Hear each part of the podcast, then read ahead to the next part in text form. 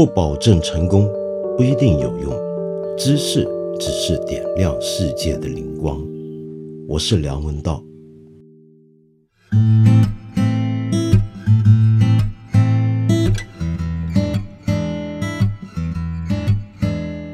真是意犹未尽，我还是想继续跟你说一点酒店的事情。我对现代的作家，现代文学里面的作家有一个很荒谬的分类方法，我把他们分成两大派作家，一派叫做咖啡馆作家，一派叫做酒店作家。所谓的咖啡馆作家，指的就是在咖啡店、咖啡馆里面写作工作；而酒店作家呢，就是到酒店里面开一个房间来写作。这两类作家，他们的工作环境、写作环境不一样，会不会同时也影响到他们的作品的风格以及个人的生活表现呢？又或者反过来，他们的个人的性格跟他们的写作的风格？会不会也影响到了他们决定在什么地方写作呢？嗯，我常常想这个问题，我也试着两边都涉水试试看是什么感受。在我还是个文艺青年的年代，我第一次去维也纳穷游，当时呢特别入住市中心一个小旅馆，那个小旅馆普普通通，但是够便宜。但是吸引我的还不只是因为它便宜，而是当年卡夫卡。从布拉格去维也纳的时候，就常常入住那个旅馆。那么，我希望进去能够感受一下卡夫卡留下来的幽魂，可惜没怎么感受得到。于是夜里呢，就走到不远处有一个维也纳常见的那种文学咖啡馆或者文学咖啡店。那家店呢叫做哈维卡咖啡，是一个比较活跃的，当时还很有名的一个这种文学咖啡店。就跟那些文学咖啡店一样，里面呢是放满了这个咖啡店订的文学杂志、文化刊物，还有各类的报章。里面呢坐满了文化界中人，那么热烈的用德语争辩，我没听懂，于是我就自聚一桌，在上面呢装模作样的写作，可惜没写成什么东西。为什么？因为我觉得对我而言，这根本不是个理想的工作环境。我很难理解当年萨特这样的大作家、大学者怎么样在咖啡馆里面专心的写作，这实在是太难了。那些杯杯叠叠、人来人往，这种噪音也就罢了。而且想想看，像他这么有名的人物，一定有很多粉丝过来要找他签名、要找他聊天，那又该怎么办呢？我不能够理解，但是后来我慢慢也悟出了一些道理，是什么道理呢？将来有机会再跟你讲。还是说回酒店吧，因为我大概就属于酒店写作者这一派，我算不上作家，但也算是写东西码字的人嘛。我之所以在酒店写作，那是因为被迫，我每年反正有两百五十多天都要在外面奔波。但是我知道有很多人呢，很多作家他在酒店写作是一种刻意的选择。明明家里面有环境，他也没离开自己所在的城市，他还是要故意找个酒店，开个房进去写东西。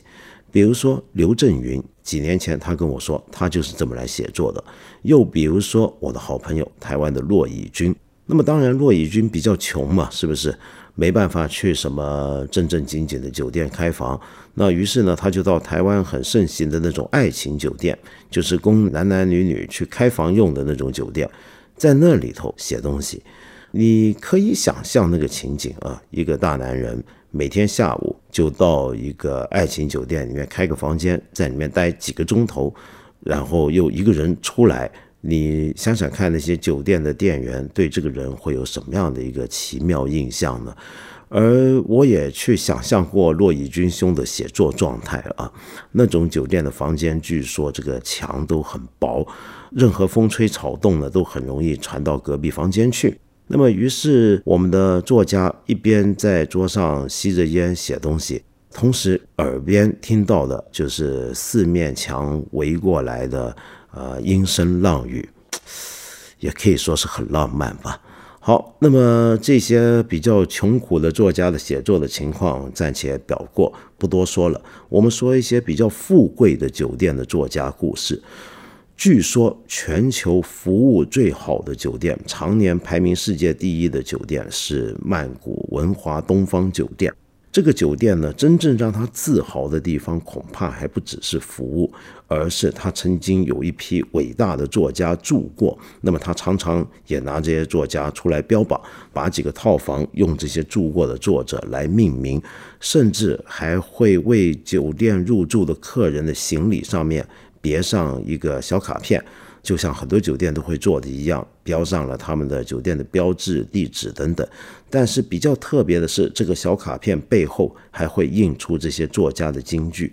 那么，到底哪些著名的作家住过曼谷文华东方呢？那就是毛姆、康拉德，还有有名的英国剧作家诺埃尔·科沃德 （Noel Coward）。但是呢，这几个作家可不止住过曼谷文华东方。当年从欧洲远来的这些西方作者，他们一路过来，沿着轮船每个码头上岸，其实那是一条固定的路线，所以你会发现他们好像来来去去住的酒店，在各个地方都恰巧在同一家酒店。比如说到了上海，那就该要去和平饭店了吧？好，于是和平饭店就也有过诺埃尔·科沃德的足迹，他甚至在那里面写出了他的私人生活。萧伯纳也住过和平饭店，在这一路上还有西贡的 Continental Palace 欧陆饭店，他的住客包括泰戈尔、安德烈·马尔劳，还有美国作家葛林 （Graham Greene）。呃，再往南一点呢，则有新加坡的莱佛士酒店；再往西一点呢，还有仰光的 Strand Hotel。这两家酒店呢，都曾经有一个住客住在里面一段时间，而且在里面写下作品，那个就是大作家吉卜林了。除了西方这一连串有名的来中国、来远东的这些作者跟酒店发生过关系之外啊，其实，在亚洲地区呢，也有一些作家是喜欢在一些很豪华的地方里面写作的。那就是日本的大文豪川端康成，他当年在写《古都》这本小说，也就是我在我的节目《一千零一夜》介绍过的这本小说。他这本小说在什么地方写出来的呢？那就是在京都有名的传统老式日本旅馆，所谓的御三家，就是京都甚至是全日本头三位老式旅馆之一的东家。他在东家住的那个房间，他写作的那个房间，我去过看过，真的是庭院景观非常优美，内部陈设非常非常的优雅，很适合让川端康成他老人家在那里头写古都。那么在他隔壁呢，还有一间房间是当年三岛由纪夫去的时候住的一个房间。据闻三岛由纪夫也在里面写过部分的作品，但我们搞不清楚是哪一部了。好，再说回欧洲吧。欧洲那边呢，也有很多有名的作家是住在很好的酒店里面写东西的，比如说克里斯蒂娃、克里斯蒂啊，这个有名的侦探小说的教母，他就住在伊斯坦堡的佩拉饭店里面来写他的《东方快车谋杀案》。纳博可夫呢，晚年大部分时间都是住在瑞士蒙特尔的 Montreux Palace。这一口气说完数下来啊，我们现在回头问一个很简单的问题，那就是这些作家到底是怎么搞的？他们怎么可能这么有钱？要知道，这些都不是网络写手，而是一些比较严肃的文学作家。为什么这些严肃的作家能够凭着他可能算不错，但是也不至于高的很离谱的稿费和版税，在刚才我说的那些饭店宾馆里面一住住上个几个月，甚至是几年来写他们的东西呢？这是怎么可能的呢？这一点是不是很难想得通？你比如说像我刚才说的东家，东家这个酒店呢，它一晚的房费啊。大概是一万多人民币，那么包了两餐。川端康成在里面写《古都》，薄薄的这本比较小的小说，写了三四个月还是四五个月，天天住在里头。我们可以帮他算笔账，一个月下来三十万人民币，五个月下来一百五十万人民币来写一本小说，这是不是一件很奢侈的事情呢？我看到这些有名的作家跟酒店的故事啊，这些作家跟酒店的故事后来都成为美谈。那么这些酒店呢，常常会拿出来标榜，说到是他们历史上的一个伟大的成就。但是我很难想象，当年如果那些作家比较穷的话，他们是不是也能够受到欢迎？酒店是不是免费给他们入住，让他们在里面写东西？那么酒店是不是真的这么有眼光、有品位、有文化教养，懂得欣赏这些作家的作品的价值呢？我很怀疑。所以呢，我想给大家介绍一本小书。那么这本小书呢，或许可以部分的让我们看到事情的真相。这本书呢，叫做《旺多姆的利兹》。作者是一个美国作家，叫提拉马奇奥。那么，旺多姆的荔枝是什么呢？旺多姆是巴黎的一个区域，这块街区呢是一个有名的豪华奢华名店的聚集地，豪宅也有，然后很多很昂贵的酒店也开在那儿。而其中最有名的一间酒店就是这个利兹。或者我们过去中国人其实是把它叫丽兹酒店，大概是法国甚至世界上有数的著名的豪华大酒店了。那么这个丽兹酒店呢，从一开幕以来就跟文艺界发生了不解的关系。它开幕没多久，就有一个常客，这个常客呢不是住在那儿，而是每天晚上到那儿去报道、去喝酒。去吃饭，一个人在包厢里头吃东西。那这个人呢，总是白天的时候很晚才起床，然后就拼命的写作，然后搞到很晚很晚才去酒店过他的公开生活。这个人就是普鲁斯特，他在这个酒店每天晚上去报道的十几年期间，就写完了他的《追忆似水年华》。那丽池酒店是世界上数一数二的昂贵的酒店，普鲁斯特住得起或者消费得起吗？他消费得起，因为他家有钱嘛。其实很多这些有名的作家能够在很豪华的酒店里面住，有的呢就是像普鲁斯特这样，就真的是他家有钱，要不就很可能是他后来真的赚钱赚了很多。你如果真没几块钱。然后想进去，觉得说凭着我是一个大作家的名义，就让人家免费招待你吃喝，或者给你打一个低至一两折的折扣，那是不可能的。比如说海明威吧，海明威在那个年代也已经很有名了，他在丽思酒店呢也是个常客。但是呢，我看这本书里面就说到啊，酒店里面的酒吧的酒保的下一代就回忆。说这位作家来到酒店里面，身上只带着购买两杯酒的小钱，每个月只来一次。这就是当年海明威他所怀念的那个流动的盛宴里面的事实真相，就是他并不是真的那么常去丽池酒店，他是很渴望、很想慕丽池酒店里面的那种生活，里面的酒吧、里面的长久，但是他其实花不起钱去享受。那么就正好存钱，存够了钱，一个月去喝两杯。但是后来二次世界大战结束，他终于可以回去正儿八经的霸占这个酒店了。这就是非常有名的海明威解放丽池酒店事件。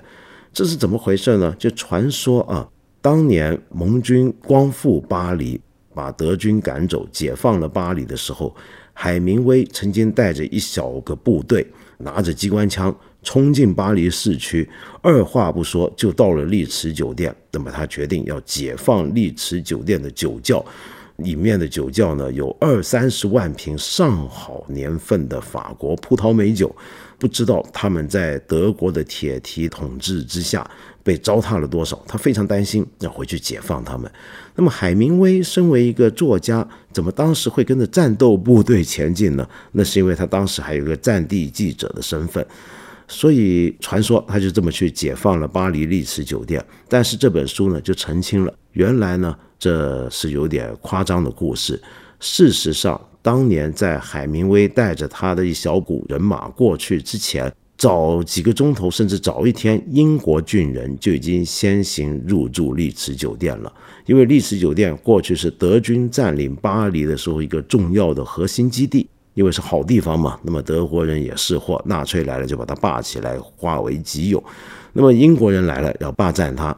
但是海明威又到了之后呢，根据这本书里面讲，他居然看了一眼英国军人，理由十足的声称丽兹大酒店他说了算，而且立刻傲慢无礼地吵闹起来。我就是要占领丽兹大酒店的人。他气势汹汹地冲他们嚷道：“我们是美国人，我们要像过去那样的美好生活。”接着，他又开始命令那些英国人滚到大街上去。首先用德语向他们发号施令，英国人感到非常吃惊。而更让人感到吃惊的是，他们居然服从了海明威的命令。你说这到底是怎么回事呢？海明威难道就这么有气势吗？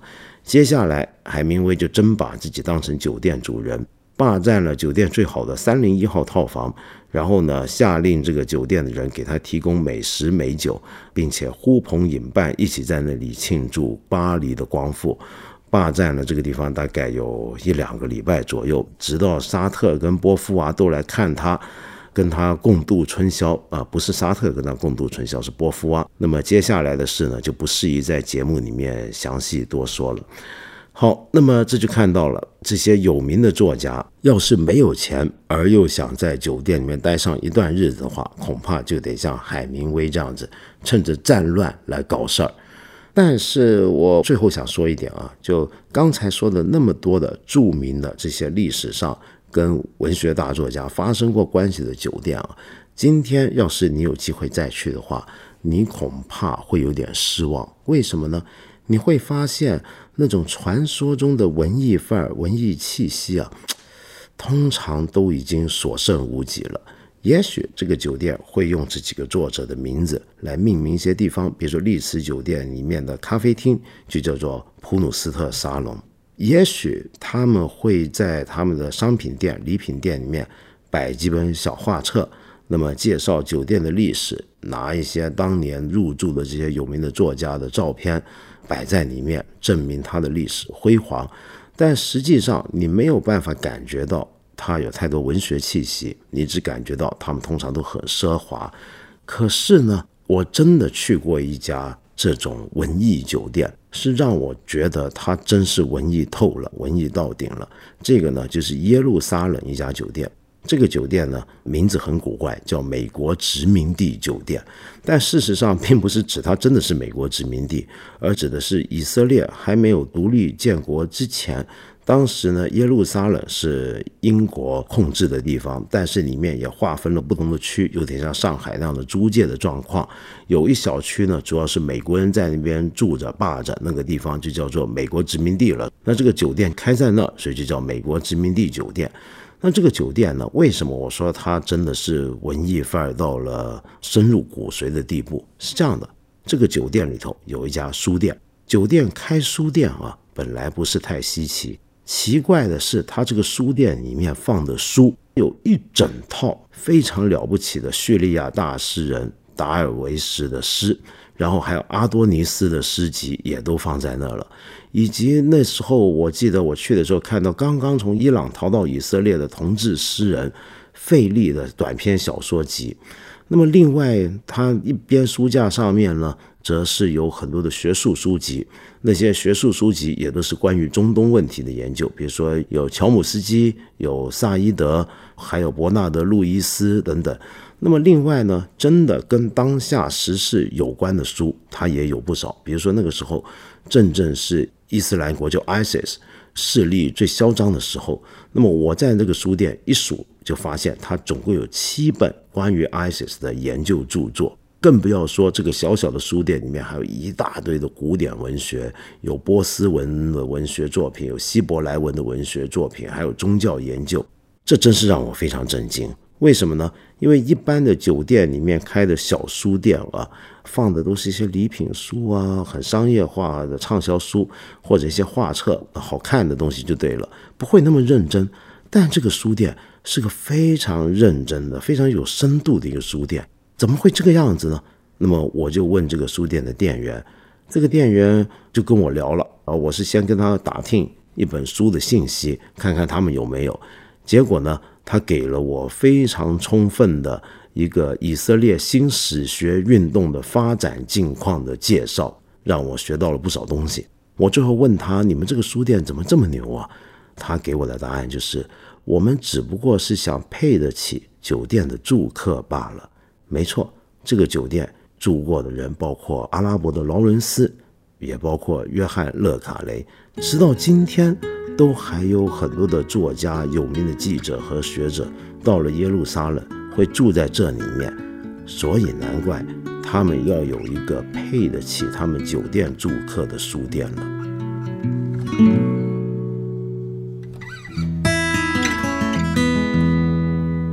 Lucky Aaron，你跟我说你在过去这个暑假读了我的小书《常识》和《我知》，于是就成了我的忠实读者。每次听八分这个节目呢，心也特别能够静下来。于是你有个问题想问我，就说万一有一个我的读者或者听众向我表达对我的这种崇拜的时候，我的心里面是怎么想的？我记得十年前，豆瓣上面有一个群主是为我开的一个群，有一些朋友在那里面讨论我的信息等等。就说是我的粉丝啊，怎么样？然后有一回在一个活动上面，我就碰到了当时那个群主的负责人，他就过来想来问问我有什么话要对他们这个群主讲，让我的粉丝们知道。于是呢，我当时就跟他说，我要给你们的话就是你们赶紧散伙吧。我今天大概不会这么冷酷了，因为我到底比那时候又老了十年了，心软下来了。但是基本的想法还是这个样子。我不是太喜欢“粉丝”这个字眼，一直都每次听到人家形容自己是我的粉丝，或者说哎呦很崇拜我，我都会觉得不太自在。为什么呢？我压根不觉得我有什么很了不起、很特别的地方，不值得任何人的崇拜，也不值得任何人去当粉丝。我比较期望的就是你跟我能够当一个同行的人，我们也不一定要同行到什么程度，可能你有你的人生道路，我有我的人生道路，只不过在我们两个人的人生道路中间，因为我做的这些节目，我写的这些文字，跟你发生了一些交集，而这些交集也许在这个阶段对你有一些影响，或者在这个阶段你比较欣赏认同。如此而已，也许过了这个交叉口之后，我们又分道扬镳了。也许我们还可以继续同行，就是这样的一个关系。我想跟你说的是，不要去崇拜我什么东西，没有太大的意义。倒不如想想看，我说的这些话，我讲的这些事情，是不是真的有道理呢？呃，我不期望你去认同我说的话。我期望的是，我说的这些话让你又想多了一些事情。也许你想多了一些事情，是沿着认同我的这个方向再想下去。也许你根本反对我，不赞成我说的这些话，讨厌我讲的这些事情，或者我讲那些的道理。但是它同样也刺激了你去想一些事情，是不是？只要做到这一点，我就心满意足了。所以我要心里面跟你说的话就是。主动一点，多一点你的思考，多读多看。除了我之外，这个世界上面还有更多非常了不起的人，比我牛太多的人。他们的作品，他们的言论是值得你注意的。我们八分这个节目，每星期三、每星期五都会在看理想 APP 和看理想微信公众号同步更新。欢迎你给我留言，提出你的问题或者建议。我们今天就先聊到这里了，下期节目再接着谈。